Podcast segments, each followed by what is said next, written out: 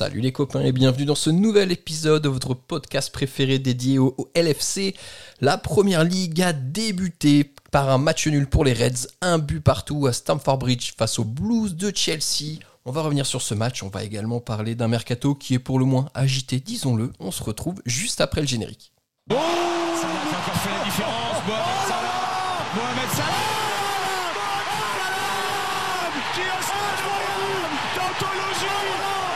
exploit Quel son talent Merveilleux Salah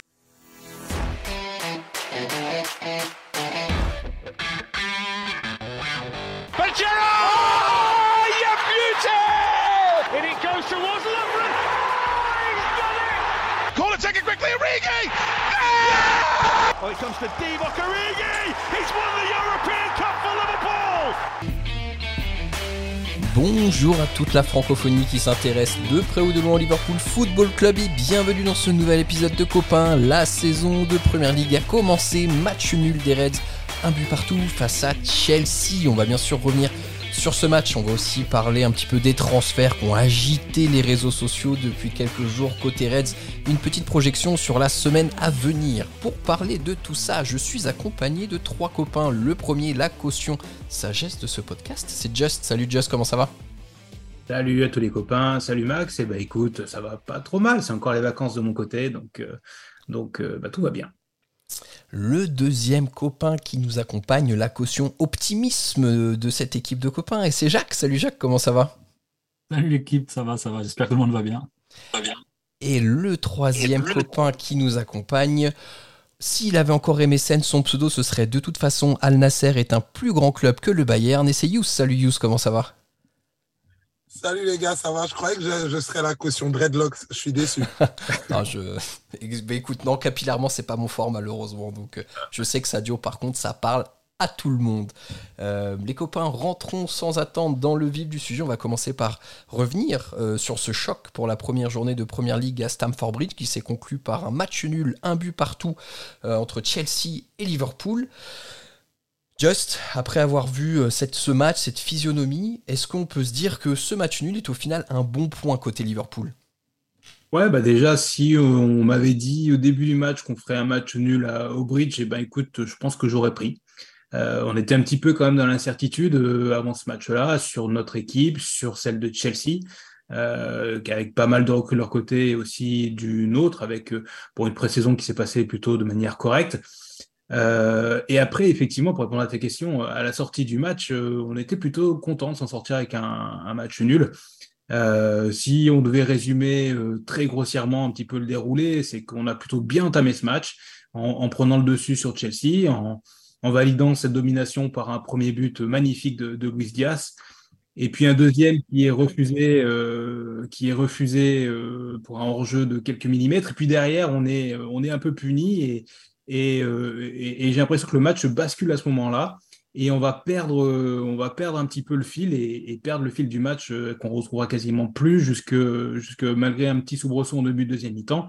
Et ben on a été dominé et finalement qu'on prenne pas ce deuxième but, c'est la meilleure chose qui pouvait nous arriver. Ça, on, va dire qu'il y a eu un peu un tiers Liverpool, deux tiers Chelsea au, cours de ce match. Jacques, peut-être toi, t'en as pensé quoi? Est-ce que c'est une performance qui a été plutôt prometteuse côté Reds? On a vu des bonnes choses, notamment la première demi-heure, ou est-ce que tu ressors plutôt une inquiétude générale par rapport bah, aux 60 minutes restants, où c'est vrai, comme le disait Just, on a quand même été un petit peu dans le dur? Non, inquiétude, non, c'est une première journée. Euh, c'est une première journée, je pense qu'il n'y a pas d'inquiétude à avoir. Il euh, faut tirer le positif, vous connaissez pour ça. Euh, on se sort Chelsea away du calendrier, ça déjà c'est une bonne chose, on perd pas. et c'est vrai que Chelsea était dans l'inconnu, mais il y a quand même euh, il y a quand même des assurances de leur côté. Et au milieu de terrain, Gallagher était l'année dernière, euh, Komeka, Sterling qui a joué encore plus bas, Enzo qui prend bien, bien, bien ses marques. Donc ils étaient, je pense, dans ce secteur de jeu-là qui est déjà notre faiblesse. Ils avaient eux déjà peut-être le plus d'assurance. C'était moins le cas de leur côté offensif et de leur côté défensif. Mais au moins sur, sur ce point-là, ils avaient plus d'assurance que nous. Je pense que ça s'est vu. Et qu'une fois qu'ils ont pris la mesure de notre milieu de terrain, euh, ils, nous ont, ils nous ont baladé au milieu, il n'y a pas, a pas d'autre mot. Mais, euh, mais ce que j'ai vu pendant, pendant 20 minutes, j'ai beaucoup, beaucoup, beaucoup apprécié euh, la qualité technique. De suite aller de l'avant, c'est le cas sur le, but qu'on marque, hein, le but de Luis Diaz, où il y a une touche de Soboslai en, un petit qui, fait une passe en retrait, mais qui, t'amène le jeu vers l'avant, le superbe ouverture de, McAllister. Donc, il y a une qualité technique qui est, qui est ultra présente, qui nous manquait, je pense, avec Anderson et, et Milner, qui étaient les, Anderson et Fabinho, qui étaient titulaires. Euh, donc, non, moi, je dirais, moi, je dirais que je suis assez satisfait. Euh, pas entièrement, bien sûr, parce qu'il y, a eu pas assez de maîtrise sur, le, sur les 90 minutes et on a quand même fait le, fait le dos rond et on s'en sort bien avec un point, c'est vrai. Yous, Jacques commençait à nous parler un petit peu là, de, de nouvelles recrues, McAllister et, et, Soboslai. On, va déjà se concentrer sur, euh, sur notre ami Alexis euh, McAllister. Qu'est-ce que tu as pensé de son match? On a quand même vu une vraie plus-value technique dans le milieu de terrain et c'est quelque chose qui nous manquait cruellement les saisons passées. Ouais, McAllister, euh, nous, il nous a bien plu. Moi, il m'a bien plu. Il a des, échos que j'ai pu voir même sur les réseaux autour. On sent qu'il a plus à, beaucoup de monde. Alors la justesse technique, comme il le disait euh, Jacques, c'est une justesse technique qu'on n'avait plus au milieu, en tout cas pas, pas, plus dans nos titulaires. Fabinho ou Endo, qui sont des joueurs qui peuvent être à droite, mais là, ça se voit que c'est au-dessus. Alors, ce qui, est, bien avec Maka aussi, j'ai aimé beaucoup de sérénité. Beaucoup, il joue comme un taulier. Alors, je sais pas, est-ce que c'est pas un joueur que j'ai suivi assez pour savoir euh, euh, si c'est son tempérament naturel? peut-être le fait qu'il ait la carrure d'un champion du monde, mais j'ai trouvé très serein, beaucoup de sang-froid. Des fois, même tellement nous, on est des gens comme euh, Fabinho ou alors Anderson, on le sent chaud. Et du coup, on est habitué à ça. Des fois, même, je l'ai trouvé genre en mode Oh frérot, réveille-toi. Mais en fait, non, je crois que c'est ça, c'est ça, c'est sa manière d'être. beaucoup de sérénité dans ses relances il sait quand il relance vite, il sait quand il sort balle au pied, etc. Et, j'ai trouvé un, milieu, euh, on aura l'occasion d'en parler, mais un, milieu où la technique était à l'image des 30 premières minutes dont on parle tous, où on était persuadé qu'on pourrait leur mettre 3-0, et je pense que c'était crédible. Euh, euh, un milieu où vraiment, dans quand on a le ballon, on était au-dessus. C'est le fait que c'est quand on n'avait pas le ballon, et ça malheureusement c'était les deux tiers du match, comme tu l'as dit Max, euh, quand on n'avait pas le ballon, que là, on a souffert parce qu'au fait, euh, il nous manquait des plâtriers, des marbreurs, et, là, on a été la tête sous l'eau. C'est pour ça que les, copains disaient que finalement, alors qu'on pensait qu'on pouvait les taper 3-0 jusqu'au but de ça, là, finalement, le 1 partout, on, on a le sentiment d'être plutôt bien payé. Ouais, moi je vais avoir une, je vais avoir rêve de boomer quand même, mais euh, moi pendant les 20 premières minutes, il m'a un peu rappelé Xabi Alonso sur la manière dont, il, euh, mmh. dont, il, maîtrisait un petit peu, orchestrer tout ça. Ça n'a pas duré tout le match non plus, hein. mais, euh, mais moi, je ne veux pas vous mentir, c'est la première fois que je le voyais comme ça en compétition officielle avec Liverpool et euh, enfin j'ai pas vu tous les matchs de pré-saison mais, mais il m'a vraiment rappelé euh, m'a vraiment appelé Xavi Alonso euh, là tout de suite. Par contre pour l'avoir vu jouer un petit peu à, Brighton euh, il jouait comme j'ai trouvé là beaucoup plus bas pour Liverpool. Euh, je l'ai vu jouer beaucoup plus haut à Brighton. Je pense que ça m'a donné un petit peu un sentiment de gâchis. Je pense que j'espère qu'on aura la chance de le voir jouer un peu plus haut dans la saison parce que son apport peut être peut être peut être vraiment intéressant à ce niveau euh, juste rapidement, euh, Xabi Alonso, ça fait déjà boomer. Ah ouais, c'est chaud. Ouais, le, temps passe. Bah, ouais, 2000, 2005, euh, hein, Yous euh, fait le calcul. les, les jours passent comme des voitures. Quel est le bilan de ma vie? Avant de faire le bilan de ma vie, les gars, on va peut-être faire aussi un petit bilan sur notre deuxième recrue, Jacques. Euh, Soboslai, qui a aussi fait, euh, je pense, un match intéressant. Tu notamment souligné euh, sa qualité de passe et de remise sur, le but qu'on met. Comment tu jugé, toi, son premier match et son activité dans notre milieu de terrain? Moi, Je pense que c'est peut-être le joueur qui symbolise le plus le match individuellement et collectivement. Quand, il, quand lui s'est éteint, l'équipe s'est un petit peu éteinte. Quand on a réussi à le trouver, on, a, on, a, on a tué Chelsea, c'est ces fameuses 30 premières minutes. Et après, une fois qu'ils ont pris le contrôle du ballon, bah, de suite, tu es en automatisme, tu es en sortie de pressing, tu es en reste parce qu'il y a un autre qui sort.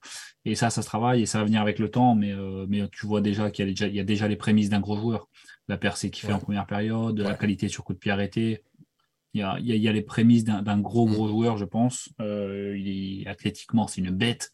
Euh, techniquement, c'est propre. Non, j'ai pas de souci à me faire avec avec euh, avec Domi Soboslai, mais après voilà, il va il va falloir apprendre cette rigueur défensive qui fait l'ADN de notre équipe. Et, euh, et je pense que même si Pochettino nous tue, là où on s'en sort peut-être bien, c'est que c'est que dans le dos de Soboslai, il n'y avait pas Modric qui va à 2000 à l'heure dans le dos d'Alexander Arnold aussi.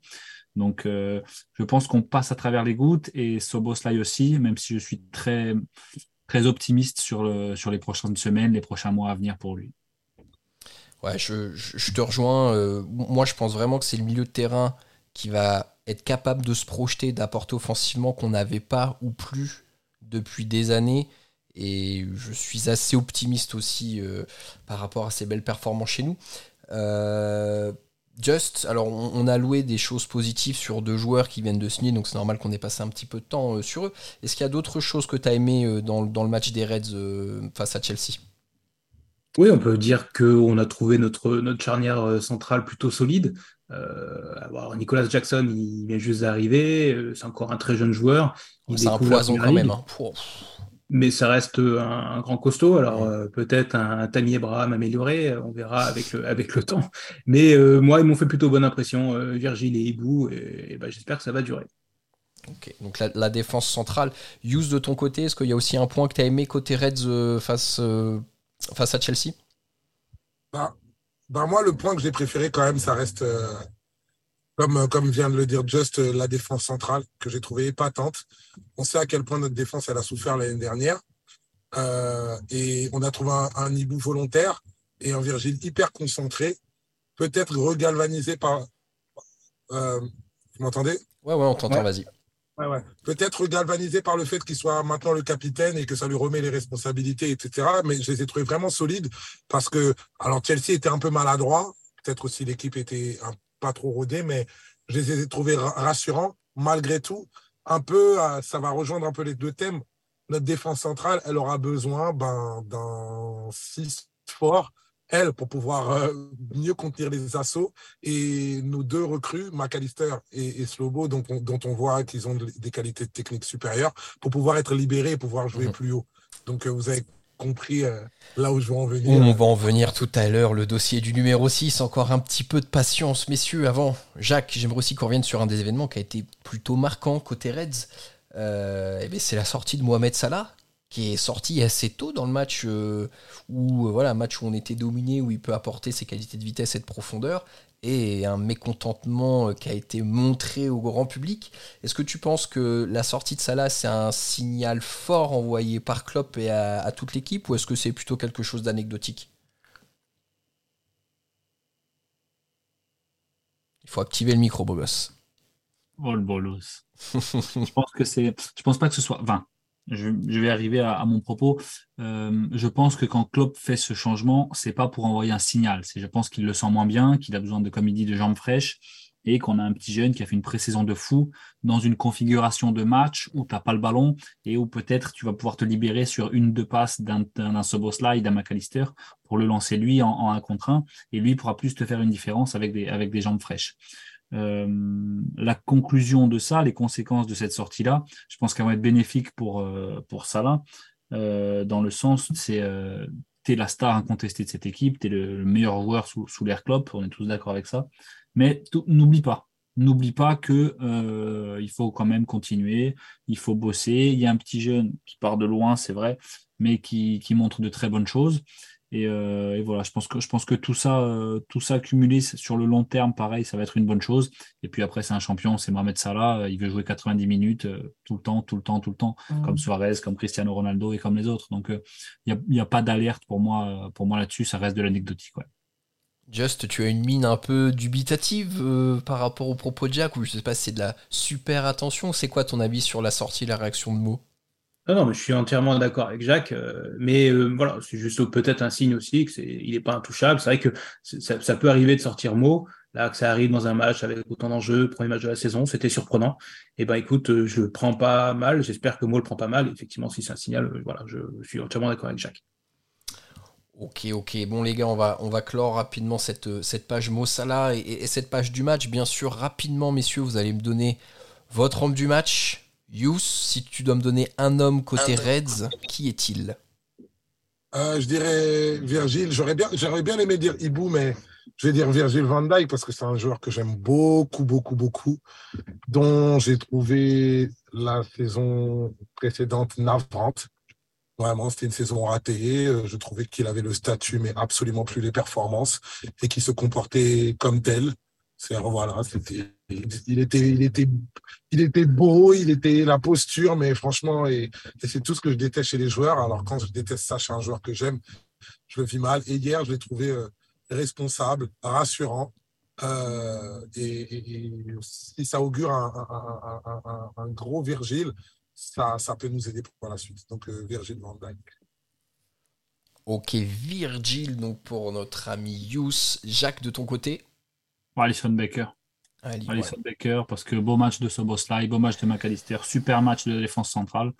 Mais s'il y a quelqu'un d'autre dans les cages, tu perds ce match. C'est tout. Donc là, ça fait déjà deux en, contrat en fin de saison et je ne vais pas faire les comptes tout à chaque épisode, mais, mais ça fait déjà un point gagné en plus dans le, dans le truc.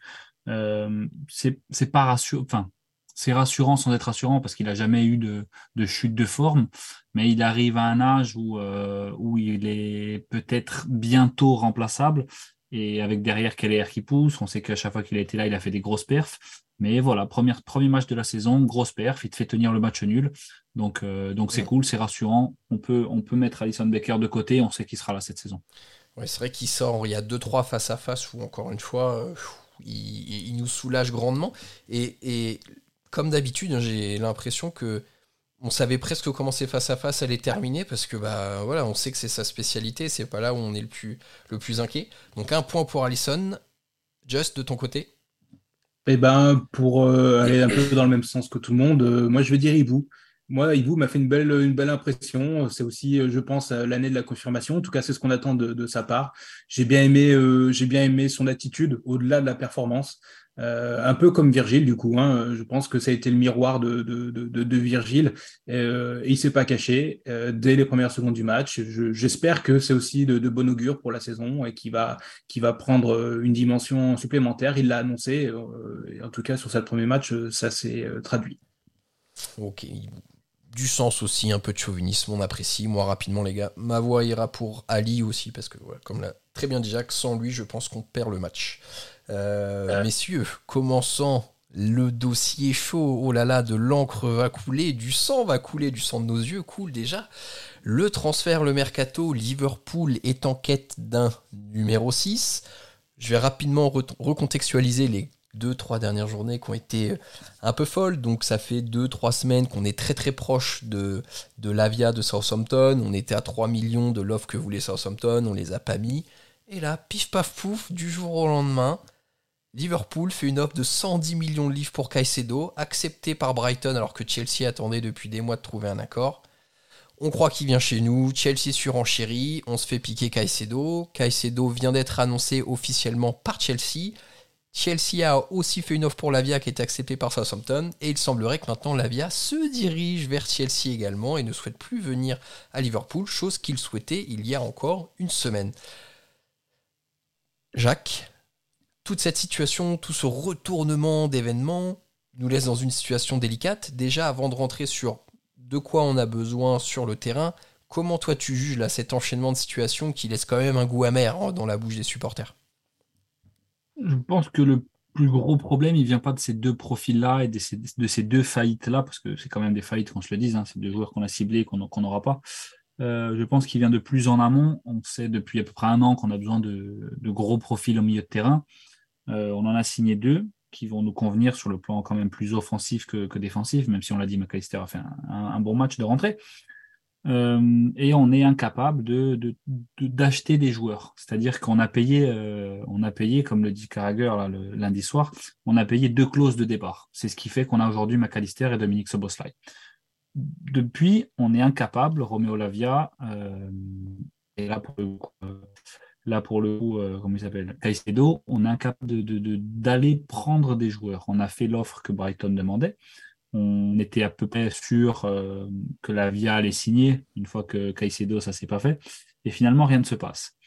C'est facile, je pense, d'en vouloir au club. Euh, c'est la solution, je pense, simple, parce que parce qu'on a besoin de milieu de terrain, on n'a pas de milieu de terrain. Voilà.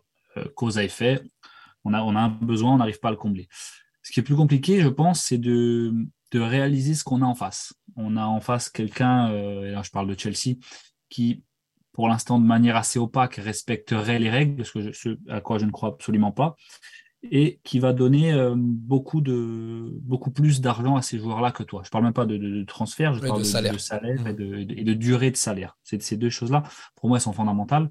Euh, et donc, je pense que les, les dés sont pipés pour nous. on connaît le modèle de, FSG, on connaît, on connaît notre modèle de travailler. Euh, donc voilà, c'est aussi notre faute parce que le marché a changé. Et si on n'est pas capable de donner ces moniteurs-là, on n'aura pas ces joueurs-là. Donc la, question qui pour moi euh, doit, à laquelle on doit répondre en tant que club, pas nous en tant que podcast, entre, entre copains, c'est est-ce qu'à un moment donné, on va passer ce cap pour dire Caicedo, on paye la clause, on paye autant, on est capable de payer autant que Chelsea? Ça, j'y crois absolument pas. Donc c'est ça qui, c'est ça qui m'inquiète. C'est deux, la perte de ces deux profils-là, elle m'inquiète pas plus que ça. Des six, euh, on peut en trouver. On allait chercher à l'époque des, des Vinaldoom, des mecs obscurs comme ça qui ont eu de très belles carrières. Donc, euh, c'est la perte de ces deux hommes-là, je m'inquiète pas. Ce qui m'inquiète, c'est notre incapacité à aller chercher et à aller conclure un besoin, comme ça a été le cas avec Kabak, etc., comme ça a été le cas avec Arthur Melo l'année dernière. Et ça, j'ai l'impression que là-dessus, on n'arrive pas à progresser et on n'arrive pas à aller combler des besoins. Ça, ça m'inquiète. La perte de Caicedo de Lavia, entre nous, je m'en bats les steaks. C'est pas, euh, voilà, surpayer des gars, donner des salaires faramineux, ça m'intéresse pas. Mais, euh, mais j'ai quand même de l'inquiétude. Mmh. Il y a un, vrai problème qui est, structurel et forcément, euh, ces deux loupés en, termes de transfert, ça fait remonter aussi beaucoup de choses qui ont bougé depuis deux ans dans les lignes. On rappelle que Michael Edwards, qui est un peu le directeur sportif emblématique de la reconstruction du LFC, est parti pour des raisons qui sont quand même pour le moins obscures. Hein. On n'a jamais vraiment su pourquoi. Julian Ward, qui travaille avec lui, qui était son successeur, n'est resté au final qu'un an euh, ou peut-être un an et demi, je sais plus, euh, à son poste et lui aussi est, parti. C'est six mois, c'est ça Tu me fais déjà six mois? Ouais, il a, il, a, il a annoncé son départ au bout de six mois. Et il a, fait, il a fini l'année, si tu veux. Mais il a, il a annoncé son départ au bout de six mois. D'accord. Donc euh, c'est vrai que c'est des faits qui sont inquiétants et, là on recontextualise, recontextualise aussi les copains, mais on, se trouve avec un directeur sportif intérimaire allemand pour une période de trois mois où au final McAllister, il est fort probable que le deal ait été géré bien avant euh, l'arrivée de Schmatke, excusez-moi euh, s'il y a des germanophones, euh, si j'écorche le prénom. Et donc là, le, recrutement de Soboslai qu'on peut peut-être lui donner, mais je rappelle que Soboslai, on a quand même craché 75 millions. Enfin, on a mis, voilà, hein, on a mis une clause et on a mis le prix. Donc aujourd'hui, il y a un problème structurel, comme le disait Jacques. Est-ce que le LFC s'adapte ou pas à un nouveau marché, ou est-ce que je sais pas comment tu le perçois, Yous. Moi, ça me donne un peu ce sentiment que on a voulu, peut-être par péché de fierté, péché d'orgueil, aller se battre avec Chelsea avec des armes qu'on n'a pas. Ouais, c'est-à-dire que nous, euh, on a ce.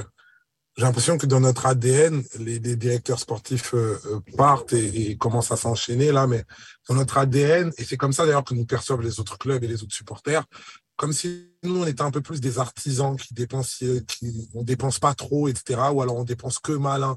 Alors peut-être c'est un peu, voilà, du coup, ça c'est devenu un peu ou une obsession ou quoi que ce soit, mais comme dit Caris, c'est pas parce que tu joues plus que le jeu s'arrête. Le truc, c'est que le marché, il est ce qu'il est. Le marché, il est ce qu'il est. Et, ça interroge même, euh, là, je vais faire le philosophe, ça interroge même, euh, pas seulement business, ça interroge même notre moralité. C'est-à-dire que moi, je suis sûr que Caicedo, bref, vous avez compris de qui je parlais, Moïse. Euh, euh, je suis sûr que c'est très performant. Après, j'entends des chiffres à 130 millions d'euros qui, pour moi, ne correspondent plus à rien. Alors, et du coup, qu'on ne le prenne pas, finalement, je suis un peu comme Jacques, je m'en bats les steaks parce que là, ça ne veut plus rien dire. Mais ça ne veut pas dire qu'on n'a pas de problème. Moi, je ne sais pas qui était notre prospect ou qui sont nos prospects vraiment ou qui sont nos demi-prospects, mais je reste aussi sur le fait que, je ne sais pas, Jude Bellingham, finalement, il vient pas chez nous. Chouameni, finalement, il vient pas chez nous. Lavia, il vient pas chez nous. Caseido, il vient pas chez nous. C'est-à-dire que, quand même, le constat, il est le même. Et sur un poste, par contre, qui est, en l'occurrence, c'est ça que je, j'attirais, j'attirais votre attention sur ça, mais je crois qu'on est tous d'accord. Effectivement, c'est pas, c'est pas seulement un 6 qu'il nous en faut, c'est peut-être un 2. Mm. Et rien que pour rentabiliser les performances de nos défenseurs et surtout de nos nouvelles recrues qui sont, et qui ont de la qualité, mais en fait, la planification, j'ai l'impression qu'elle est mal faite et du coup, on n'est pas dans le temps. Alors peut-être qu'il y a une super idée qui est cachée, il faut faire confiance au club. Je vais, je vais faire mon Jacques, je vais être euh, optimiste, optimiste. etc. Mais, euh, ouais, mais il y a, y a une planification qui, qui a l'air un peu boiteuse. Euh, on est à poil sur ces postes-là pour être ambitieux, on ne pourra pas continuer comme ça. Pas 38 matchs, plus les matchs de l'Europa League, etc. Les 50-60 matchs de la saison, on moi, je n'y crois pas comme ça. Ça va, ça va être un peu juste vu le niveau de la Première Ligue. Donc, euh, wait and see. Mais voilà, je ne suis pas La vie à Caicedo, ouais, allez, Twitter, le truc, ok, mais en vrai, je m'en fous. Moi, je veux juste qu'on se trouve. Et j'espère qu'on sait ce qu'on est en train de faire parce que je trouve qu'on rate beaucoup de prospects. Et ça, par contre, ça commence à se voir. Ouais, c'est ça. Comme, tu dis, bon, alors, ça donne un peu l'impression que, en effet, la via Caicedo, c'est évacué, ça vient pas chez nous. Bellingham, au final, on commence à avoir plein de choses, comme quoi on n'a jamais vraiment été de façon des challengers face au Real Madrid et que euh, on a voulu créer une, love story avec Henderson, Trent en sélection, mais on n'a jamais, été placé. Je pense que Chouamini, c'est pareil, dès que le Real s'est pointé. De toute façon, dès que le Real se pointe en face d'un autre club, je pense qu'en général, la messe est quasiment dite à chaque fois. Il faut qu'on faut qu'on soit réaliste dessus. Just, j'aimerais que tu reviennes sur les, propos de Juice. Euh, je pense que c'est intéressant de parler de, planification. On, pourrait regarder un peu froidement, de dire qu'il y a une planification qui a quand même été faite avec les recrues assez tôt de McAllister et de Soboslai. Est-ce que c'est pas plutôt une planification des départs d'Henderson et Fabinho, qui sont peut-être des départs d'opportunité et qui, eux, en fait, se retrouvent mal gérés parce qu'on se retrouve démunis de joueurs dans le milieu euh, à vocation plutôt défensive? Il y, a, deux choses. Il y a la, planification pardon, des, départs et la planification des arrivées. Effectivement, il y a une série d'arrivées qui a été planifiée euh, avec les deux recrues dont on vient de parler. Euh, moi, je faisais partie de ceux qui pensaient qu'il fallait en planifier une de plus. Donc, euh, je suis un petit peu déçu. Je pense qu'il fallait, si on voulait vraiment Caicedo, il fallait le travailler comme, comme McAllister au même moment et de la même façon. Voilà, c'est là où je peux regretter un manque de planification par rapport à ça. Euh, et après, alors il y en avait des départs planifiés assez nombreux euh, pour les fins de contrat. Bien sûr. Euh, donc Nabi Keita, James Milner et Oxlade. et bon, même si c'était pour certains des joueurs qui ont joué relativement peu, on a eu aussi des départs pas planifiés. Et là, je pense qu'on a été pris de court, hein, celui de Henderson et de Fabinho. Autant il y a beaucoup de clubs qui ont trouvé les offres de l'Arabie Saoudite plutôt opportunes pour se débarrasser de joueurs dont on voulait plus. Nous, on voulait, enfin, je pense réellement que Fabinho, on voulait le garder.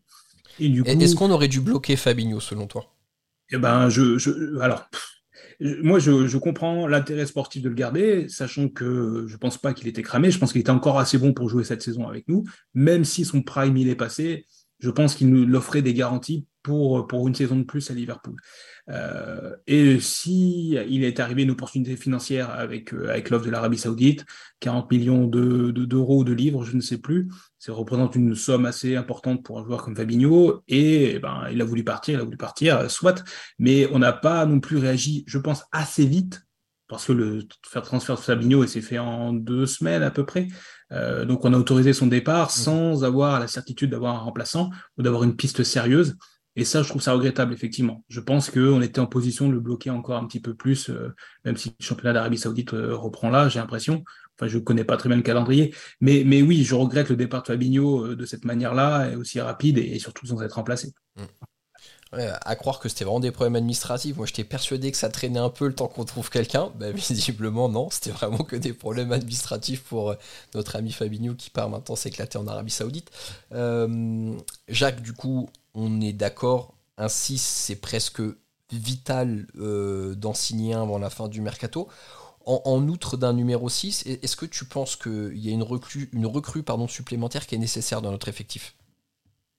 Pour moi, il faut un 6 et un 5 parce que, parce que tu n'es pas à l'abri d'une blessure. si tu veux te, te battre, tu n'es pas, pas à l'abri d'une blessure. Alors, un 5 en disant que tu gardes Matip et Joe Gomez quand même en backup?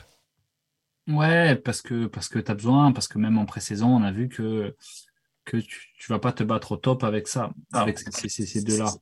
Le, problème qui, enfin, c'est pas le problème qui se pose, c'est que je pense que la 99% de la communauté des supporters de Liverpool se disent aujourd'hui, on va pas être champion.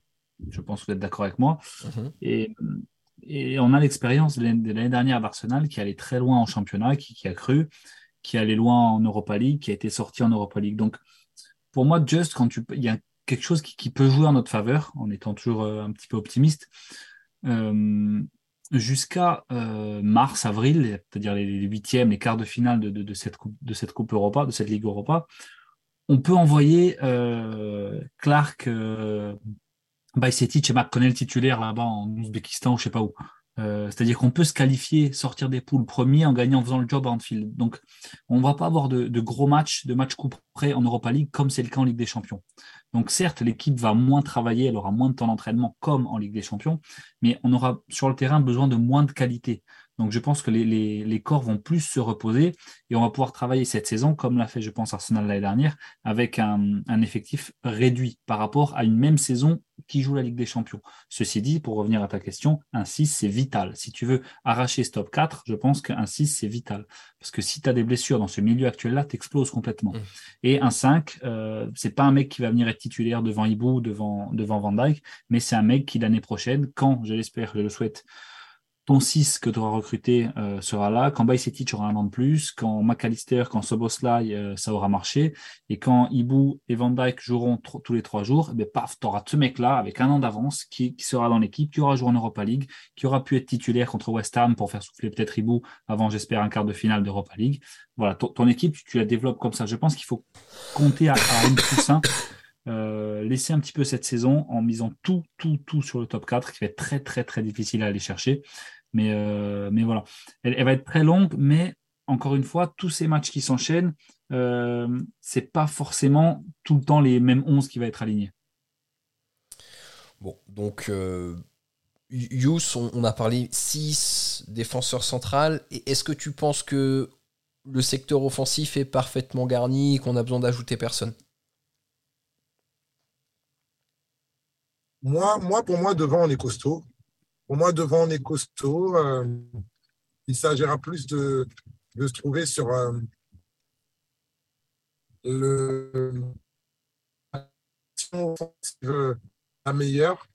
Euh, on a vu un peu lors, du match contre Chelsea, par exemple, Cody Gakpo qui a, qui a, qui a, qui a débuté au milieu. D'ailleurs, on n'en a pas parlé, mais c'était compliqué pour lui. preuve que vraiment, L'urgence, elle, est surtout au milieu. Mais je pense qu'on est, bien blindé avec euh, plusieurs options de choix et différents profils d'attaquants. Et, si jamais il fallait que je complète Jacques, moi, je vois quand même euh, une interrogation sur, euh, un backup latéral droit. Parce que pour moi, même si Joe Gomez joue aussi de ce côté-là, pour moi, la vraie doublure performante de, de Trent, ça restait ça restait Milner, qui dépannait beaucoup dans ce poste-là. Et maintenant qu'il n'est plus là et que Trent a un nouveau statut un peu, qui ne dit pas encore son nom, milieu, un peu plus haut, etc., j'aurais bien aimé qu'on qu back up ça. Comme ça, ça, ça libère les choix de, de Jurgen Klopp. Alors en vrai, on a signé l'année dernière un arrière droit, mais qui s'est fait le genou euh, rapidement, un jeune là, euh, Ramsey, c'est ça, euh, si je dis pas de bêtises, qui est censé être super prometteur et tout. Bon, je sais pas trop ce que ça Il est prêté, non? Comment? Il n'a pas été prêté? Si. Il est prêté pour la saison, je crois. Hein. Bon, eh donc, ben donc, du coup, en effet, on est en culotte courte euh, sur le poste d'arrière droit. Alors bien sûr, dans Joe Gomez, ce sera maintenant le backup, mais en effet, c'est pas sa position préférentielle du tout. Euh, Bon bah écoutez messieurs, on va suivre de très près hein, les, prochaines heures, les prochains jours euh, sur, le, mercato. Euh, on espère avoir un 6 rapidement parce que eh le prochain match euh, de Première Ligue se profile déjà samedi prochain face à Bournemouth. Après une entrée avec un match nul à Stamford Bridge, c'est vrai qu'on aimerait rapidement enchaîner par une victoire. Just, est-ce qu'on peut déjà parler d'une victoire impérative pour les Reds qui recevront Bournemouth à Anfield pour la deuxième journée de Première Ligue? Eh ben écoute, euh, il y a deux, deux enfin, il y a deux façons de répondre à ta question. Il y a la question, on va dire mathématique. Est-ce que la victoire est impérative? Non, on est quand même qu'au début de championnat, donc il faut relativiser un petit peu ces questions-là. Par contre, cette victoire, euh, pour le moral, elle ferait énormément de bien et elle permettrait quand même de lancer, euh, lancer cette saison quand même et, et de booster la confiance de tous les joueurs, sachant que la, confiance, ça, joue énormément. Euh, on l'a vu d'ailleurs dans le match euh, contre Chelsea, quand le, but de, Liverpool, euh, enfin le deuxième but, celui de Salah, il est refusé. Je pense que, hop, il y a eu un petit switch de, confiance et, du coup, Chelsea nous a roulé dessus jusqu'à la fin du match quasiment. Et je, voilà, moi j'ai envie qu'on se lance et qu'on regagne confiance. S'il si, y a une inquiétude, on l'a dit tout à l'heure, c'est sur le, fonctionnement de cette cellule recrutement et une partie du staff administratif. Euh, je pense que les joueurs, eux, ils ont gagné le droit qu'on les supporte jusqu'au bout et qu'on leur donne leur chance et qu'ils nous donnent l'occasion de nous enflammer. Et on aurait bien envie que ça commence dès le week-end prochain. Oui, dès le week-end prochain, euh, on espère voir voilà, un Anfield en fusion, bien sûr, pour la première journée de, de Première Ligue à, domicile. Jacques, dans, dans cette optique d'essayer de remporter les trois points face aux Cherries, est-ce que tu reconduirais le même 11 titulaire? Ah non, non, non, non, non, parce que parce que parce que parce que je mettrais encore plus offensif que ça a été le cas. C'est-à-dire plus de quatre attaquants. Ouais, quatre attaquants, mais, mais Gakpo pas à son poste. Et je pense que ça, ça prouve qu'il est devenu indispensable dans l'esprit de Klopp. C'est-à-dire que même s'il joue pas à sa place, il faut qu'il soit sur le terrain. Et, euh, et ça, pour lui, c'est une bonne chose. Après, c'est c'est on l'a pas aidé en le, en le, jetant numéro 8 euh, là-bas à Chelsea. Mais, euh, mais je pense qu'on qu'on aura besoin peut-être de notre buteur de Darwin pour ce, pour ce match-là. Euh, que je mettrais bien. Sinon, euh, sinon s'il met pas Darwin, je pense qu'il mettra Gakpo en, Gakpo en neuf avec Jones, McAllister et, et Soboslai. Je sais pas. Je sais pas sur quoi moi j'aimerais voir l'équipe. Attends, ça veut dire que tu mets Darwin en neuf, Gakpo à gauche et Salah à droite? Darwin en neuf, non, je, je, je sortirais Gakpo en, en laissant Luis Diaz et, et, en laissant Salah. Mais, euh, mais je pense que dans l'esprit de club, Gakpo, encore une fois, est, inévitable et que, et que je le vois pas, je le vois pas être remplaçant, surtout avec une semaine entre les matchs. Euh, et, Just parlait de confiance, il faut lui, il faut pas qu'il la perde. Lui, il a sa confiance. Je le vois pas, vois pas sortir Gakpo. Je vois bien Gakpo en neuf avec, avec Jones, McAllister et, et Soboslai. Et, euh, et, Jota, Nunez pour rentrer faire de l'impact. C'est, je pense, le peut-être le truc le plus logique qui me vient à l'esprit, là, comme ça. C'est vrai que c'est un, choix cornélien de trouver notre trois titulaires devant. Moi perso, je suis pas trop fan quand on met quatre offensifs comme ça d'un coup. Alors je sais que c'est un peu faute, de mieux, mais j'ai aussi ce sentiment qu'on grille une cartouche en sortie de banc qui peut vraiment faire, vraiment faire une différence. Et c'est une des forces qu'on a aujourd'hui avec cinq titulaires pour, pour trois places. Euh, Yous, toi, ce serait quoi là si on dégageait rapidement trois joueurs titulaires pour le euh, offensivement, bien sûr, pour le match face à Bournemouth euh, de, de, samedi? Quand tu dis dégager, c'est sortir de l'équipe. Excuse-moi, que tu mettrais titulaires tous les trois. Ouais. D'accord. Euh, moi, alors, c'est paradoxal, j'ai pas, je, je suis pas fan de Cody Gakpo. Euh, en, en, 8, ça ne leur rend pas service et ça n'a pas rendu service à l'équipe. Mais vous savez quoi? Pour la curiosité, parce que comme l'a dit Just tout à l'heure, mathématiquement, il n'y a pas encore la pression, même si on ne va pas se mentir, une, une victoire nous ferait le plus grand bien. Mais euh, je serais curieux quand même de voir une équipe euh, déséquilibrée comme ça vers l'offensive face, à un face à un adversaire plus modeste euh, à Anfield. Parce que pour moi, vraiment, je crois qu'on l'a dit, mais on ne l'a pas assez dit. J'ai trouvé qu'on a fait vraiment 20-25 minutes très satisfaisantes mmh. à, à, contre Chelsea. Et peut-être que on a perdu un peu les pédales, on a perdu le fil du match, la confiance, et mine de rien, on n'est pas chez nous. Donc la responsabilité du jeu ne revenait pas. Chelsea devait sortir un peu les muscles pour, euh, se racheter devant ses, supporters. C'était un peu bazardé. Donc, mais on va dire, ils, ils ont crié un peu plus fort. Mais quand ça va être en notre faveur, j'aurais bien aimé voir si jamais on peut tenir comme ça euh, tout un match, euh, tout un match, en tout cas la, la grande partie d'un match comme ça, en ayant le ballon en étant en jouant contre un bloc bas, mais nous en jouant très très haut avec beaucoup de technicité, McAllister, Gakpo, Slobo, tout le monde, etc. Je, je, serais quand même curieux de voir si c'est jouable parce que pour moi, euh, l'équipe contre Chelsea, euh, elle a montré ses limites à partir du moment où c'est pas une si petite équipe et surtout à l'extérieur. Je pense que contre les petites équipes, euh, contre les petites équipes à domicile, on peut peut-être euh, justement faire cette démonstration de force avec beaucoup de technicité pour pouvoir euh, torpiller un, un, bloc back. Donc, euh, je serais même pas contre, alors que j'étais même pas fan de fou de, de la compo euh, contre Chelsea. Je serais pas, je serais pas, je serais curieux quand même de voir quelque chose de très offensif euh, contre Bournemouth à la maison. Ouais, et si je pourrais conclure, en fait, si on n'arrive pas à défendre, il faut attaquer au max. Hein. La meilleure ouais, défense, il a commencé à Liverpool. Ouais, je suis d'accord soit faut attaquer, soit faut contrer. Il n'y a pas 36 000 solutions de toute façon. Là, on, prend, on, a pris, on a pris trop l'eau. Euh, on a pris trop l'eau. On a un bloc back qui peut tenir, je pense, n'importe qui, euh, Van Dyke, Konaté, Allison. Mm. Bon, ça, dans nos 20 mètres, ça fait, ça fait, ça fait peur. Était un peu ça, ça nous rassure, quoi. Ce qui était inquiétant à, à, à, contre Chelsea, c'est que quand on était la tête sous l'eau, même les contre-attaques, on les jouait mal. On dirait que c'était pas rodé. Ouais. elle était on n'était pas dans un esprit de pouvoir les piéger. C'est-à-dire à chaque récupération, on sentait bien que on voulait, on voulait juste que ça passe et on n'était pas là pour leur faire mal. C'est ça qui m'a un peu inquiété. Peut-être que pour conclure, on peut donner une situation, une, une citation un peu street cred de Just. SCH, qu'est-ce qu'il dit sur l'attaque et la contre-attaque? Ça te parle pas? Non, pas du Ah, tout. je ouais. l'ai su, mais j'ai oublié. Je l'ai su, mais je l'ai oublié. Je l'ai- vu au collège. Ouais, c'est vrai, on s'en rappelle. On rappelle que Just était en cours d'histoire médiévale avec Alex euh, à l'université. Bon, bah écoutez, Bah écoutez. messieurs, euh, Yous, tu voulais Vas-y, tu voulais peut-être compléter la citation quand même, non? Non, non, je l'ai pas, moi. Moi, je l'ai pas. Je sais qu'elle existe, mais je veux pas dire de bêtises. Et après, euh, je vais me retrouver en train de Twitter, c'est relou. Bon, Mais ça ferait du pour le podcast.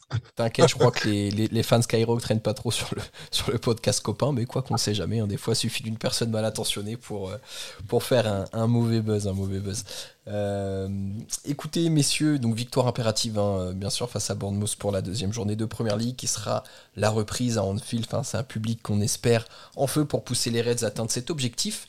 Euh, on va maintenant pouvoir clore cet épisode, merci de m'avoir accompagné, très chers auditeurs, merci à vous de nous avoir écouté jusqu'ici.